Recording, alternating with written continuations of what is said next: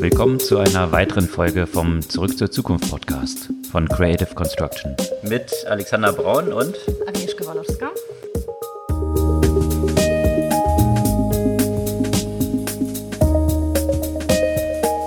Was gab's Neues letzte Woche? Viele medienwirksame Ereignisse, könnte man sagen, die auch jenseits der Tech-Medien diskutiert wurden. Und ich glaube, so ganz vorne mit dabei der Twitter-Hack. Der Twitter-Hack allerdings, der ja eben und deswegen wahrscheinlich auch diese Medienwirksamkeit sämtliche Größen des Internets und Twitter-Stars quasi so und nicht nur Twitter-Stars äh, betraf, von Bill Gates über Elon Musk und so weiter. Äh, die Barack Accounts, Obama. Barack Obama, die Ja. Accounts von denen gehijackt worden waren. Und äh, ja, was steckte da dahinter? Ja, also das war jetzt so eine Art äh, Bitcoin-Scam, könnte man sagen. Ne? Also äh, es, es ging ja aus diesen Accounts eine Message, dass man da letztendlich äh, Bitcoin überweisen sollte und das vermehrt wird, äh, magically. Ja, Äh, dieses klassische, diese klassische Geschichte, die schon häufiger passiert ist, ne? wo man Genau. halt sagt, guck mal, ich bin Bill Gates und ich möchte endlich jetzt irgendwie ein bisschen was von meinem Reichtum zurückgeben. Also Mhm. jeder, der mir ein Bitcoin an folgende Wallet-Adresse schickt, kriegt zwei Bitcoin von mir zurückgeschickt. Mhm. Und da sind dann tatsächlich auch ein paar Leute drauf reingefallen, aber, Aber gar nicht so viele, überschaubar. ne? Irgendwie so Genau. Größenordnung 200.000 Dollar oder so, ne? Also Genau, genau. relativ überschaubar.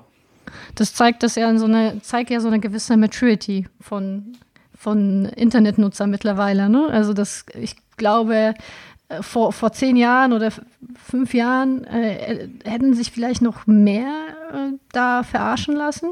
Hm. Jetzt, ich glaube, mit 20, 25 Jahren Spam-Erfahrung und einigen solchen Hoax sind da äh, die Nutzer einfach viel aufmerksamer geworden und fallen nicht so einfach auf sowas halt ein.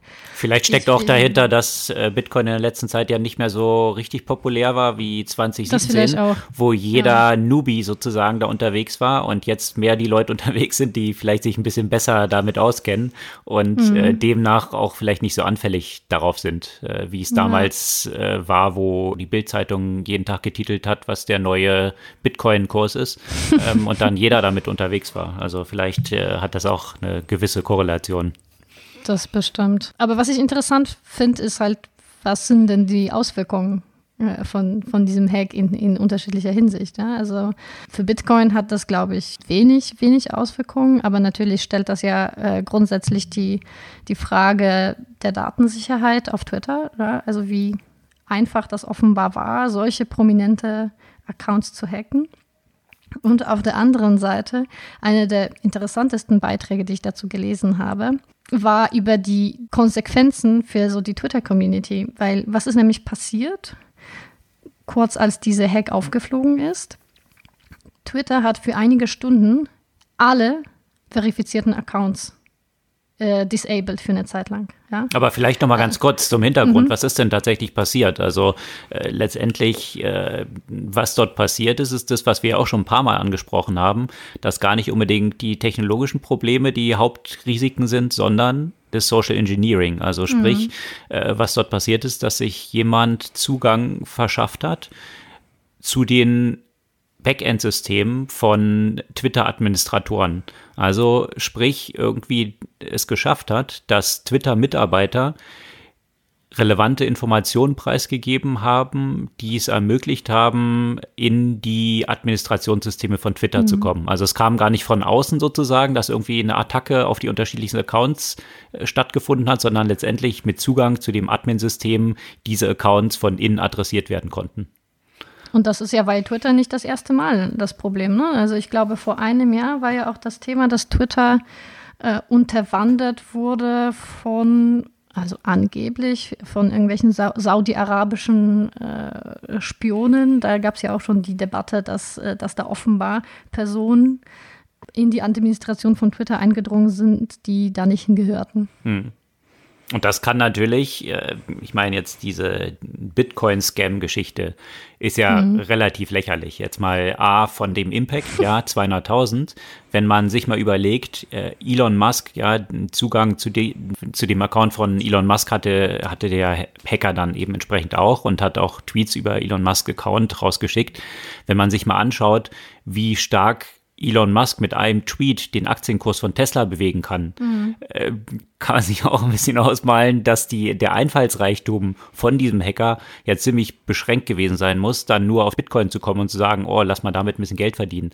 Wenn der Aktien von Tesla entsprechend geschortet hätte und jetzt negative Nachrichten über Twitter-Account von Elon Musk veröffentlicht hätte, da hätte er ein Vielfaches damit verdienen können, als jetzt so ein paar hunderttausend mit Bitcoin. Also von daher ziemlich eingeschränkt, aber natürlich, äh, wenn man dann äh, auch politisch relevante Sachen von politischen Akteuren, ja, Obamas Account zum Beispiel auch, vielleicht über das Admin-Interface hat er dann potenziell ja auch Zugriff auf den Account von Trump oder noch anderen Politikern, was natürlich, wenn dort irgendwelche Nuklearschläge jetzt mal im Worst Case angekündigt werden, ja natürlich einen wesentlich größeren Fallout noch haben mhm. könnte. Ne? Und äh, das natürlich auch dieses, dieses große Risiko, was da irgendwie drin steckt.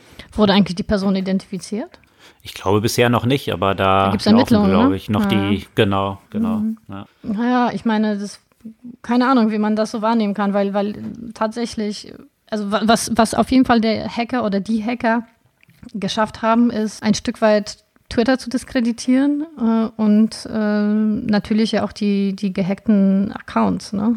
Äh, also klar, es ist relativ schnell aufgeflogen, dass die Leute das nicht selbst gepostet haben. Es ist ja trotzdem so ein kleiner Image-Schaden für die Leute, dass, äh, dass so, ein, so ein Scheiß aus den Accounts gepostet wurde. Mhm. Absolut.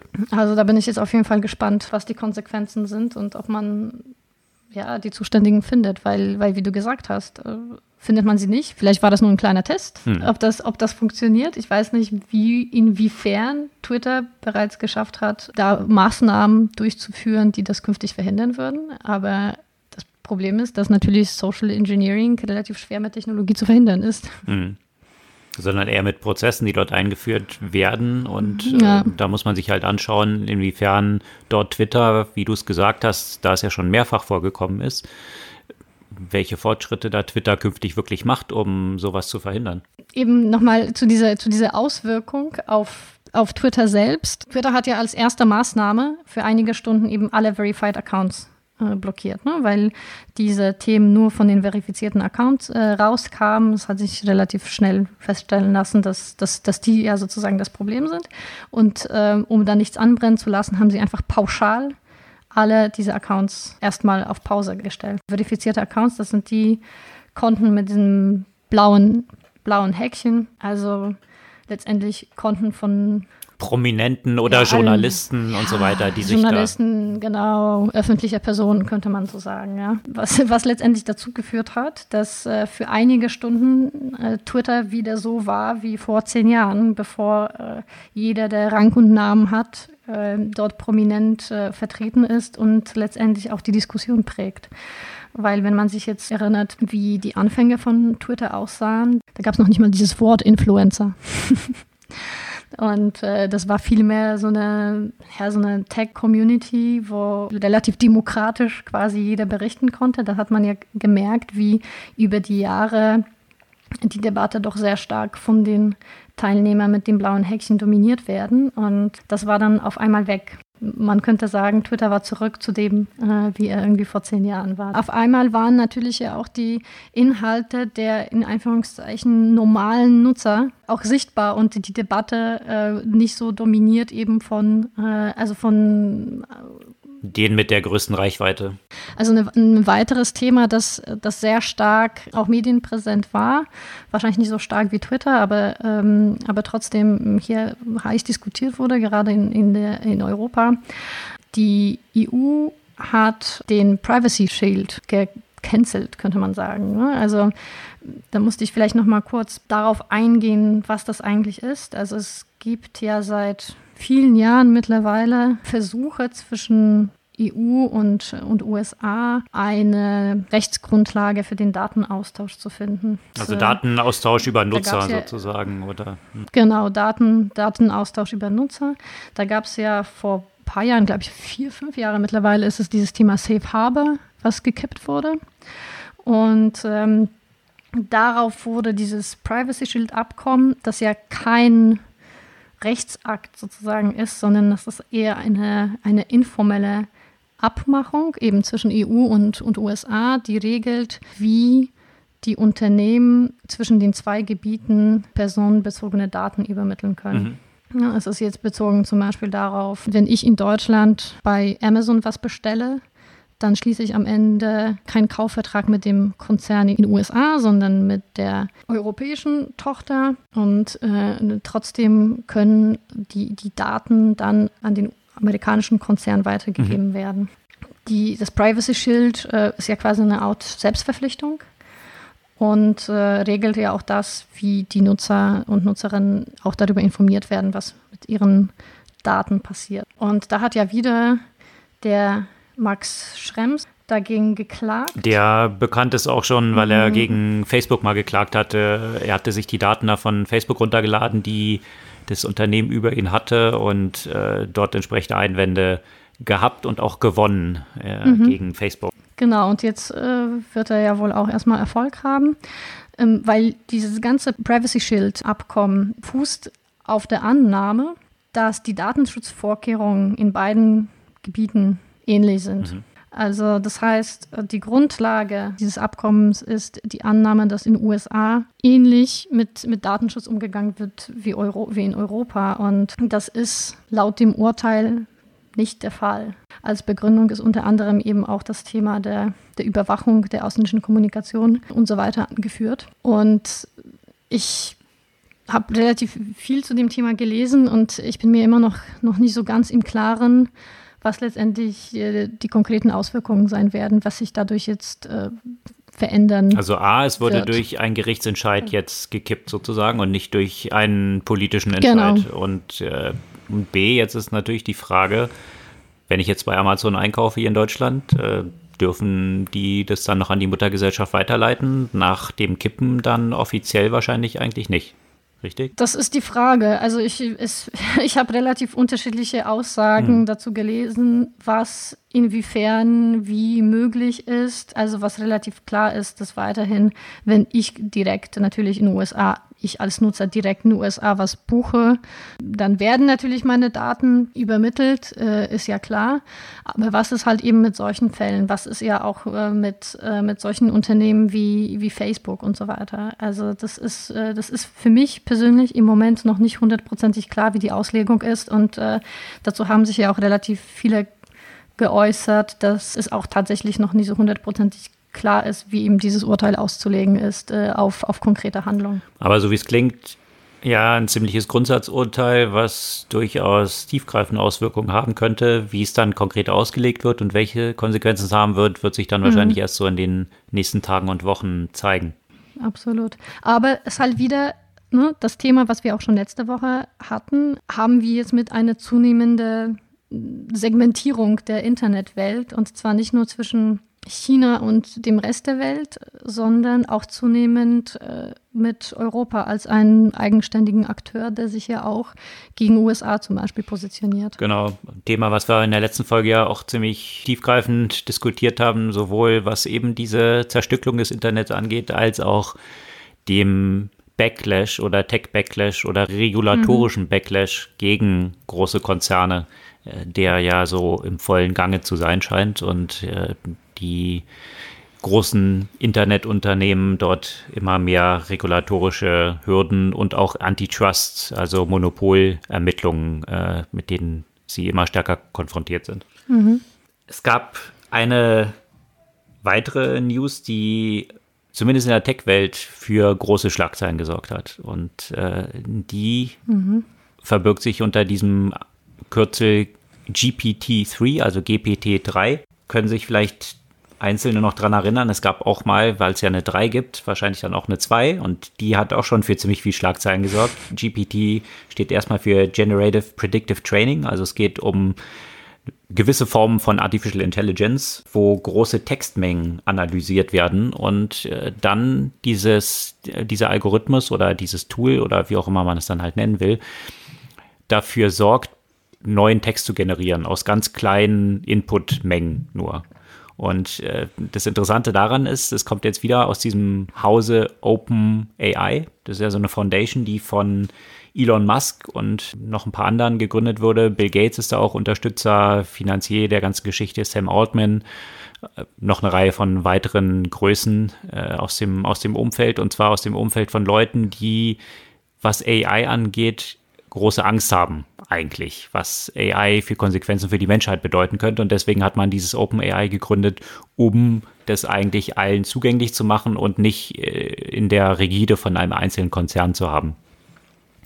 Und mit GPT-2, da sind ja automatische Texte generiert worden, unter anderem äh, ziemlich gut und jetzt aber mit der dritten Version noch wesentlich besser und da ist wirklich die Tech-Welt jetzt in heller mhm. Aufruhr, weil sie äh, jetzt sich nicht nur Texte dort erzeugt werden können. Da gab es einen super Artikel, kann ich jedem nur empfehlen. Wie immer posten wir die auch äh, in unserer Podcast-Blog-Seite als Link, der komplett, aber das ist ein bisschen Spoiler dann schon, aber äh, muss ich vielleicht jetzt so sagen, äh, der komplett von GPT-3 geschrieben wurde und zwar auf Basis eines ganz marginalen Inputs nur. Und äh, da ist ein vollständig ausformulierter Artikel, wo man, der, der, der auch eben inhaltlich absolut Sinn ergibt.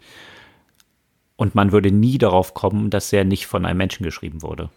Und äh, das ist nur ein Anwendungsbereich. Ein weiterer Anwendungsbereich ist da die Datenbank, die an Text dort reingeflossen sind, auch Code enthält, also Computercode, äh, kann GPT-3 auch einfach Code-Examples generieren. Also wenn ich eine bestimmte Codezeile habe, dann die Vorhersage machen, wie wahrscheinlich die nächste Kurzzeile lauten wird. Oder noch ein Stück weiter, ich kann einfach nur eine Texteingabe machen. Dieses eine Beispiel, was dann gebracht wurde, war einfach tatsächlich menschlicher Text von zeige mir die wirtschaftlich mächtigsten Länder in einer Tabelle an mit den Spalten Name und Bruttoinlandsprodukt. Und dann hat das Ding automatisch den Code hm. generiert, um eine Tabelle darzustellen, die genau diese Inhalte hatte.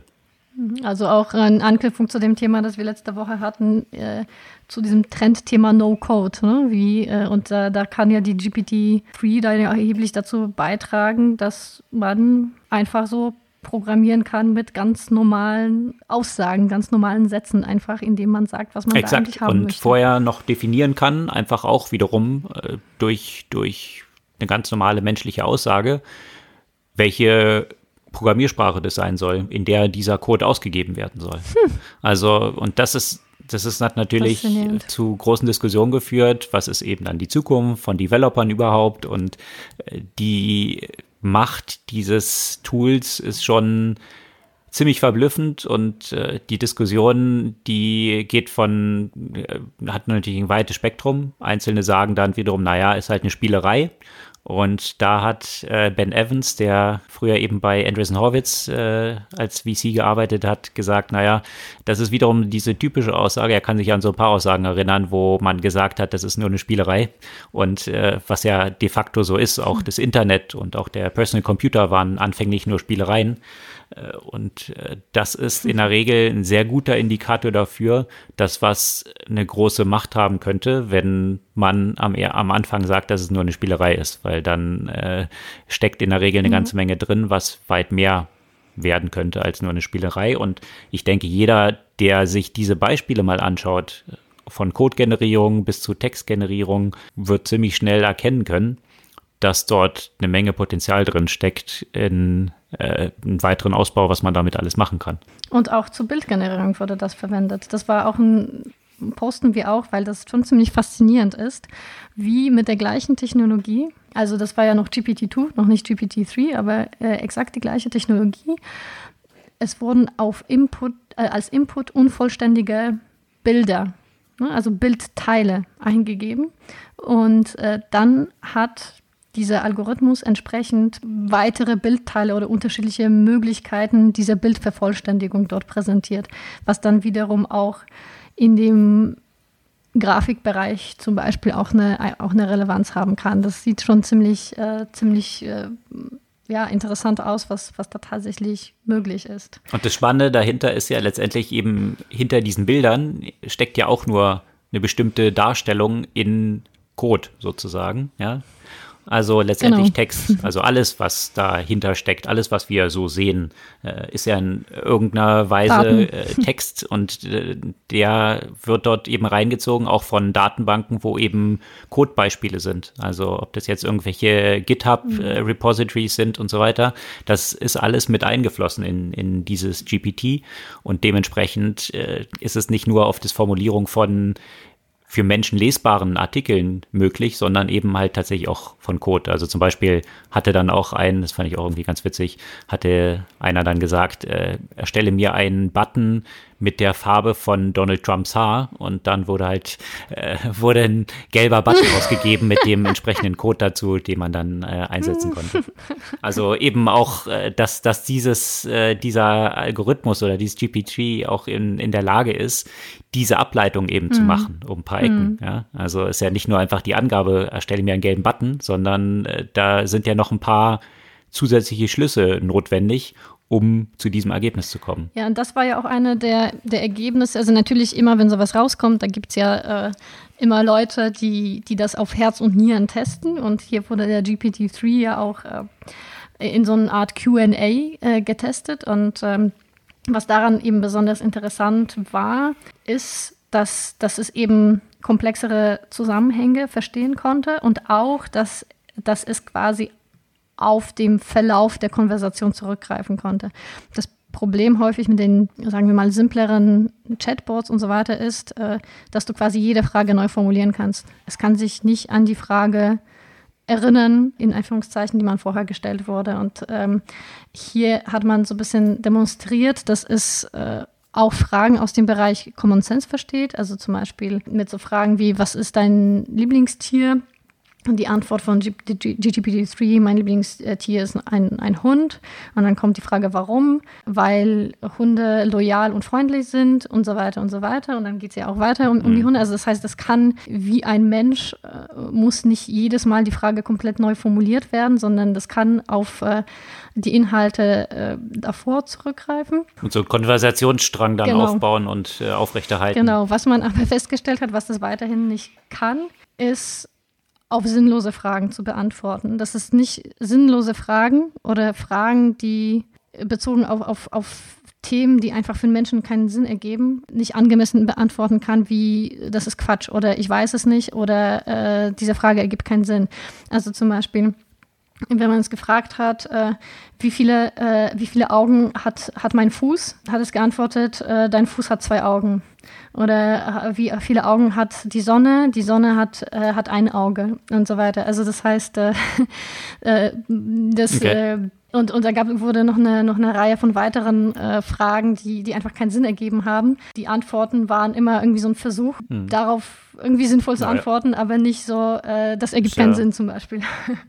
ist ja schon fast philosophisch sozusagen, dass mein Fuß, mein Fuß zwei Augen hat, die Sonne eins. Also äh, könnte man ja durchaus einen äh, abgeleiteten Sinn dran, äh, drin entdecken. Ähm, aber eben philosophisch, äh, das ist, glaube ich, irgendwie so diese Metastory da drin oder dahinter finde ich auch die Fragestellung dieser Organisation dahinter, also OpenAI, mhm. die ja eben gerade von Tech-Milliardären aufgebaut wurde, die die Gefahren von künstlicher Intelligenz so in den Vordergrund stellen und Angst davor haben, dass eben AI zu mächtig werden könnte. Und genau aus diesem Grund haben sie eigentlich OpenAI gegründet. Und mhm. ich kann mich noch erinnern, als GPT-2 rauskam, das auch erstmal nicht veröffentlicht haben, weil ihre Befürchtung war, wenn Texte so automatisch so glaubwürdig erstellt werden können, dass plötzlich lauter Spam-Bots dann unterwegs sind und diese Texte verwenden und automatische Newsartikel generieren, die ein bestimmtes Ziel haben, Propaganda zu verbreiten und so weiter, wo man gar keine menschlichen äh, Akteure mehr braucht.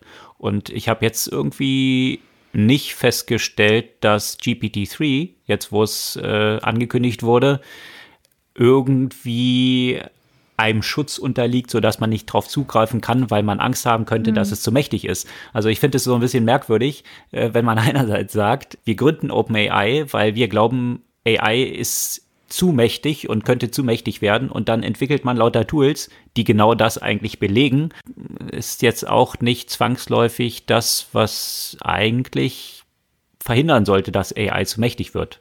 Äh, natürlich naja, wird man es nicht verhindern mh. können, ja, ähm, bloß mh. weil das ohnehin entwickelt wird, ja. Also die einzige Argumentation wäre dann, dass es halt jetzt nicht einem Unternehmen gehört, sondern dass es halt dann allen zugänglich gemacht wird. Ob man dann aber damit verhindern kann, dass es sich genau in diese Richtung entwickelt, die man befürchtet, ähm, sehe ich da irgendwie nicht so ganz äh, die, die Begründung. Das ist ja nicht die einzige Ungereimtheit, ne? wenn du dich erinnerst, als es gegründet wurde, äh, hieß es ja auch, das ist absolut Non-Profit. Auch das hat sich ja zwischendurch verändert, ja. Von daher das ist schon für mich so ein bisschen die Frage. Also ich meine, ich finde natürlich diesen Research, der da stattfindet, extrem spannend.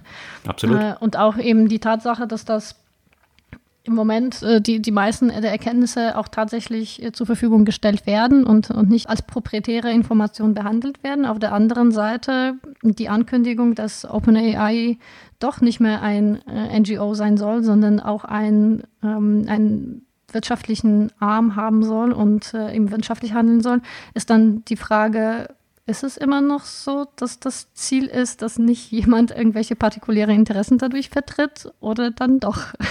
Das würde ja genau diese Argumentation, äh, in diese Argumentation fallen, die ich auch schon häufiger gehört habe, äh, dass es eigentlich ein ziemlich guter PR-Stunt ist, äh, für den äh, Elon Musk für PR-Stunts ja grundsätzlich auch ziemlich bekannt ist, um das Profil von so einer Organisation wie OpenAI möglichst in den Vordergrund zu stellen und vor dem Weltuntergang durch AI zu warnen und damit eigentlich OpenAI so in der Wahrnehmung, in der Öffentlichkeit so zu positionieren, dass keiner mehr dran mhm. vorbeikommt. Also das wäre jetzt mal so die, ähm, naja, äh, etwas unlautere Argumentation dafür, die hinter, hinter diesen Drohszenarien von AI auch stecken mhm. könnte, was ja durchaus auch von Einzelnen diskutiert wird, ob das eigentlich mehr so der Grund ist, weswegen äh, Elon Musk entsprechend da vor AI so warnt. Ja, gute Frage.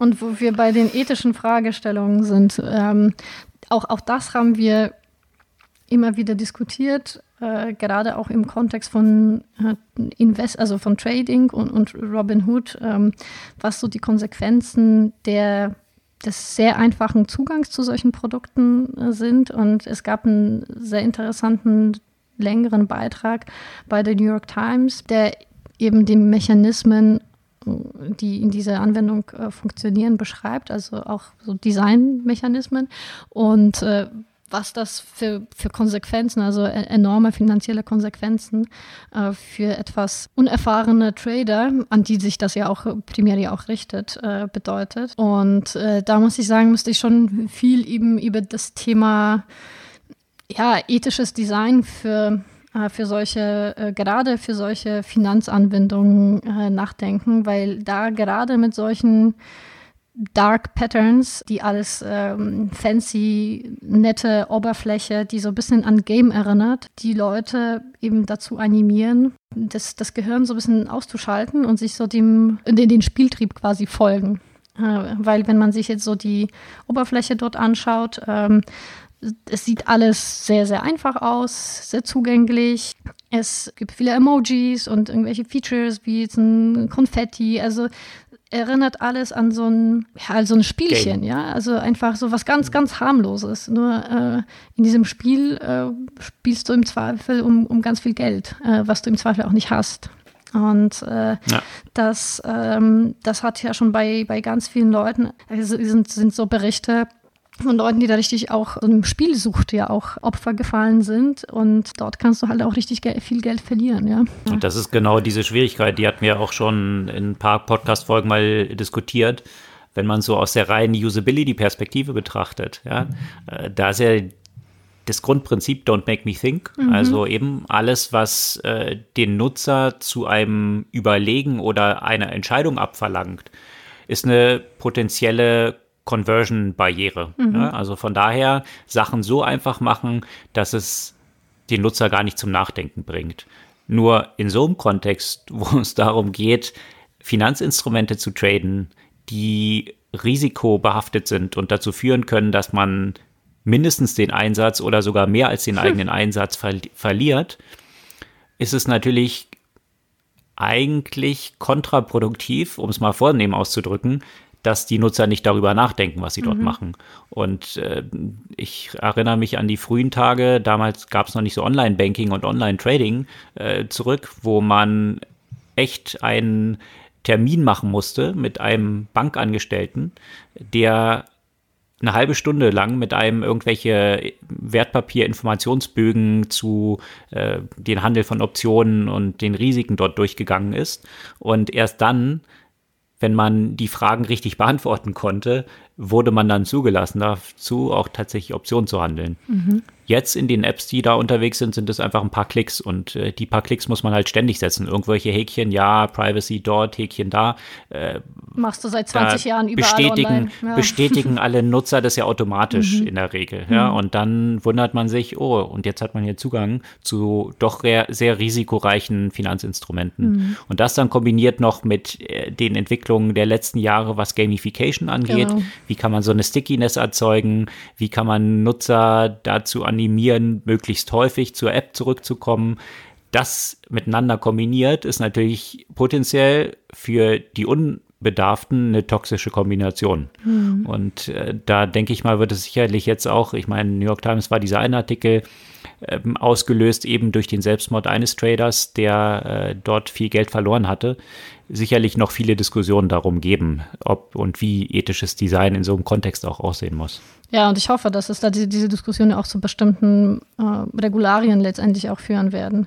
Also natürlich möchte jeder ein tolles Online-Erlebnis haben, auch gerade im Umgang mit Finanzen, die sonst etwas äh, für viele ein sprödes Thema ist. Aber letztendlich fällt das für mich fast in das Thema Gambling, ja. Das, was dort stattfindet und die Leichtigkeit, äh, mit dem Menschen, die, die eigentlich kein Verständnis für das Thema haben, da handeln können.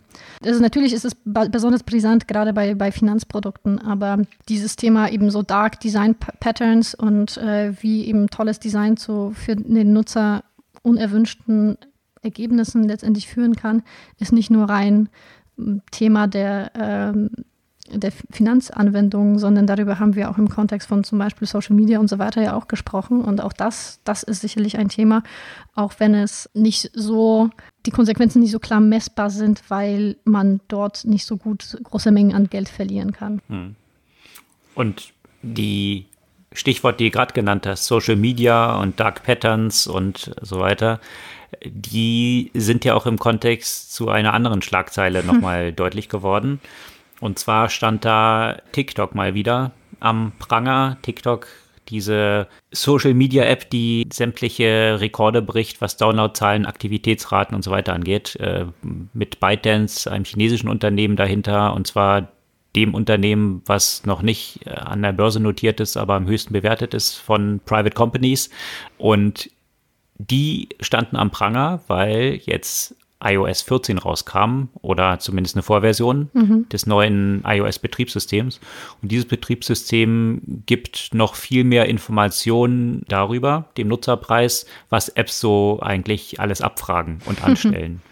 Und da hat man festgestellt, komischerweise, dass TikTok das Clipboard der Nutzer ständig ausliest. Also das, was man irgendwo zwischengespeichert hat, äh, irgendwo kopiert hat und diese Informationen abfragt. Und äh, da gab es natürlich viele Artikel dann dazu und äh, China, was hinter TikTok stecken soll und was dort alles abgefragt wird, ja.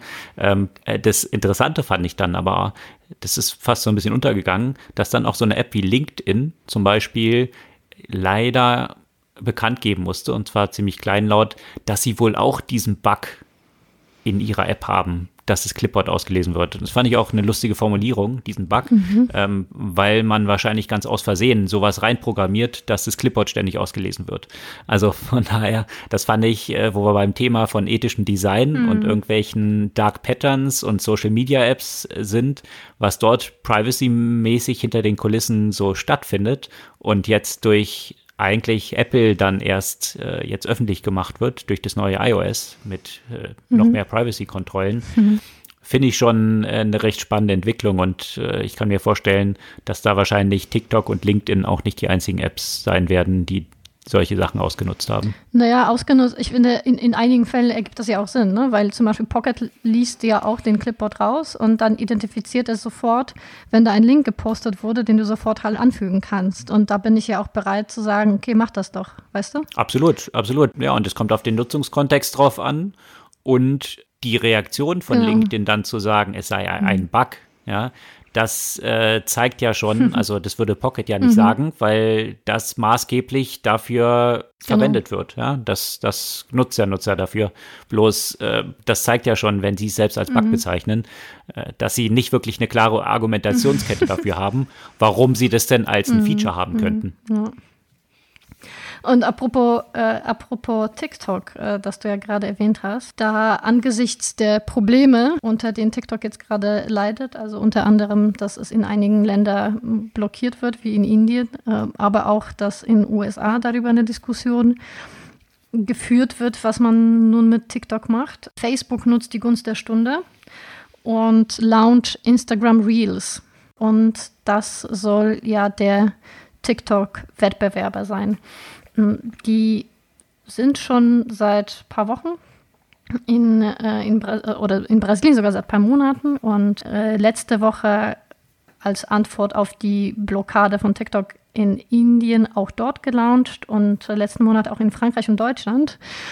Äh, ich habe es trotzdem nicht so wirklich wahrgenommen, muss ich ehrlich gesagt sagen. Ist mir auch noch nicht aufgefallen. Und äh, jetzt äh, wird das ja quasi weltweit ausgerollt. Ja, letztendlich das, ein, das was man da tun können soll. Es sind halt irgendwie so 15-sekundige Clips mit irgendwie Musik unterlegt und du kannst ja äh, irgendwelche Audios remixen und, äh, und so weiter. Also letztendlich das gleiche wie TikTok. Ich bin gespannt. Also gut, nicht, dass ich jetzt so groß TikTok genutzt hätte, von daher weiß ich nicht, ob ich jetzt sowas nutzen würde, aber ich frage mich, was das so für die Konsequenz für die, für die entsprechende Zielgruppe haben wird. Und äh, ähm, naja, letztendlich äh, man, man hat ja auch darüber diskutiert, ob das erfolgreich sein wird, als äh, Instagram mit Stories rauskam und, äh, und Snapchat Konkurrenz gemacht hat. Das hat da zu dem Zeitpunkt eigentlich ganz gut äh, geklappt, obwohl es irgendwie lange hieß, es gibt äh, von Facebook keine Antwort auf Snapchat. Äh, dann doch. Snapchat ist ja de facto komplett ausgebremst worden. Genau. Äh, haben jetzt mit ein paar Innovationen nochmal so ein bisschen Second Wind bekommen.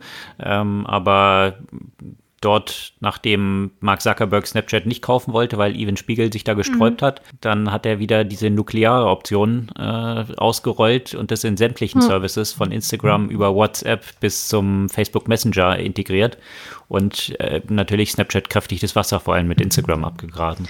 Von daher schauen wir mal. Auf der anderen Seite, Facebook hatte ja auch schon ein, einige Totgeburten, gerade so in, in, in, diesem, in diesem Bereich. Von daher Absolut. Mal, also, absolut. Facebook launcht ja ständig irgendwelche Apps, äh, wo man bestimmte Sachen ausprobiert und äh, deswegen finde ich diese Entwicklung jetzt auch ganz interessant, weil Facebook ja schon eine App namens Lasso gelauncht hatte, also Standalone-App, die eben so ein TikTok-Copycat war. Und das ist jetzt vor zwei Wochen äh, ziemlich kleinlaut dann eingestellt worden von Facebook. Genauso wie Hobby, was dann so ein Copycat von mhm. Pinterest war ja, mhm. äh, was auch vor zwei Wochen kleinlaut eingestellt wurde. Also das äh, macht Facebook häufiger, äh, Sachen dann zu launchen, die dann irgendwie nicht so weit kommen.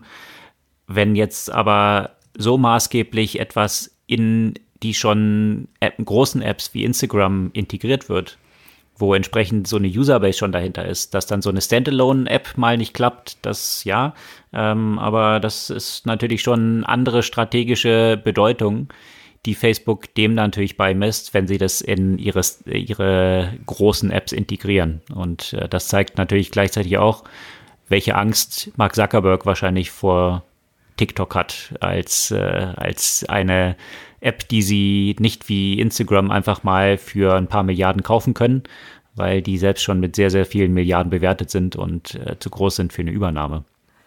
Und apropos Milliarden bewerten, was diese Woche auch noch angekündigt wurde, äh, ist, dass äh, Ant Financial einen ziemlich großen IPO im Moment plant und äh, Ant Financial, den Namen hört man vielleicht auch nicht ständig, weil das ja der Fintech-Arm von Alibaba ist und äh, unter anderem hinter Alipay steht. Und die wollen jetzt ein äh, IPO mit einer Zielbewertung von mehr als 200 Milliarden. Das jetzt sozusagen mitten, mitten in der Pandemie. Da soll in Hongkong auf die Börse gehen, also mitten auch in, in die Problematik rund um Hongkong. Bin ich mal gespannt, äh, wie, das, äh, wie das dann äh, klappen wird und ob sie dann ihre Ziele tatsächlich äh, erreichen werden. Ja, und die Story finde ich aus mehrerlei Perspektive super interessant wie du es gerade gesagt hast, Ant Financial hier in der westlichen Welt zumindest nicht so bekannt. Also nur ja. bei Leuten, die sich wirklich mit der Thematik auseinandersetzen. Also A, Thematik China, B, Finance äh, und Financial mhm. Services. Das ist natürlich eine unglaubliche Story. Ähm, Alibaba äh, als Riesenplayer in, im ganzen asiatischen Raum. Man schaut ja hier immer so in Westen und sieht Amazon, aber Alibaba ist ja absolut dominant äh, in, in China und noch ein paar anderen Ländern. Mhm. Und zwar so dominant, also ist ja so ein bisschen eine Mischung aus eBay und Amazon, also dass man äh, kein eigenes Lager hält, sondern einfach Händler und Privatleute miteinander verknüpft und die Sachen äh, zwischen sich hin und her schicken. Und was Alibaba damals festgestellt hat, als sie End Financial gegründet haben, ist, dass viele von diesen Händlern ihr Geld, was sie in diesem Handel umsetzen, in irgendwelchen Accounts dann bei Alibaba liegen haben. Und dann hat man sich überlegt, warum macht man nicht da noch ein Finanzunternehmen draus, so dass diese Fonds und diese Gelder, die dort rumliegen, so äh, auch noch ähm, profitabel eingesetzt werden können. Und dieses Unternehmen ist von heute auf morgen zum größten Geldmarktfonds der Welt geworden. Hm mit End Financial. Also mhm. das muss man sich mal auf der Zunge zergehen lassen, wenn wir immer so von Big Tech sprechen und dann hauptsächlich so auf Amazon und Google und Co. schielen und deren Eintritt ja. in äh, Finanzmärkte, äh, was in China dort schon los ist und welche Dimensionen es dort schon hat und wie ein E-Commerce-Player von heute auf morgen mal eben den größten Geldmarktfonds kreieren kann der Welt. Das äh, ist natürlich eine besonders spannende Entwicklung und jetzt mit End Financial dann auch der Börsengang. Mhm in Anbetracht der fortgeschrittenen Zeit, äh, weil viele Themen heute waren, die man ein bisschen in die Tiefe beleuchten musste. Soll es das auch gewesen sein? Was gibt es denn für Buchempfehlungen von deiner Seite noch diese Woche? Ja, passend zum Thema China, das sich heute durchgezogen hat. Ähm, ich habe ja ein, also ein meiner Lieblings-Science-Fiction-Schriftsteller äh, ist ja auch ein Chinese, Xijin Liu heißt er. Ich habe jetzt ein älteres Buch von ihm gelesen, das mir aber jetzt erst irgendwie komischerweise in die Hände gefallen ist. Und zwar The Supernova Era. Mhm. Ähm, das ist sehr äh, interessant ist es nicht, nicht ganz so technisch. Die meisten seiner Bücher, die sind äh, häufig sehr wissenschaftlich und äh, sehr technisch. Das beschreibt mehr ein, eine gesellschaftliche Problematik oder ein gesellschaftliches Thema. Und zwar nach ähm, einem ähm, Supernova-Event wird eine Strahlung ausgelöst die über kürzere Zeit, also über einen Zeitraum von, äh, glaube ich, zehn Monaten, die ganze erwachsene Population tötet. Und die Ältesten, die das überleben, sind 13. Okay. Also es wird dann natürlich äh, festgestellt, noch bevor die ganzen Erwachsenen ausgestorben sind. Und es geht jetzt darum, wie überträgt man die Verantwortung an an die 13-Jährigen, die, ähm, die in kürzester Zeit äh, sowohl natürlich die Regierungsfunktionen sicherstellen müssen, als auch äh, natürlich alle anderen wirtschaftlichen Funktionen und so weiter. Und äh, wozu das dann führt, äh, wenn auf einmal die Kinder die ganze Welt regieren hm. müssen dann hätten wir sicherlich TikTok äh, auf einem Schlag als das dominanteste Netzwerk der Welt und das Thema Facebook hätte sich erstmal erledigt. Äh, Spoiler, es ist nicht alles ganz einfach in dieser Welt, aber das kann man sich ja ausdenken. Eine spannende Buchempfehlung, äh, die ja mit äh, den Tech-Unternehmen der heutigen Zeit kombiniert noch eine Reihe von weiteren interessanten Schlüssen zulässt. Mhm. Das soll es für diese Woche gewesen sein. Sämtliche Artikel, die wir hier besprochen haben, posten wir wie gehabt immer auf unserer Blogseite zum Nachlesen und freuen uns auf die kommende Woche mit sicherlich einer ganzen Reihe von weiteren spannenden Entwicklungen und euren Kommentaren und Feedbacks natürlich auch und Abos unseres Podcasts. Bis dann. Bis dann.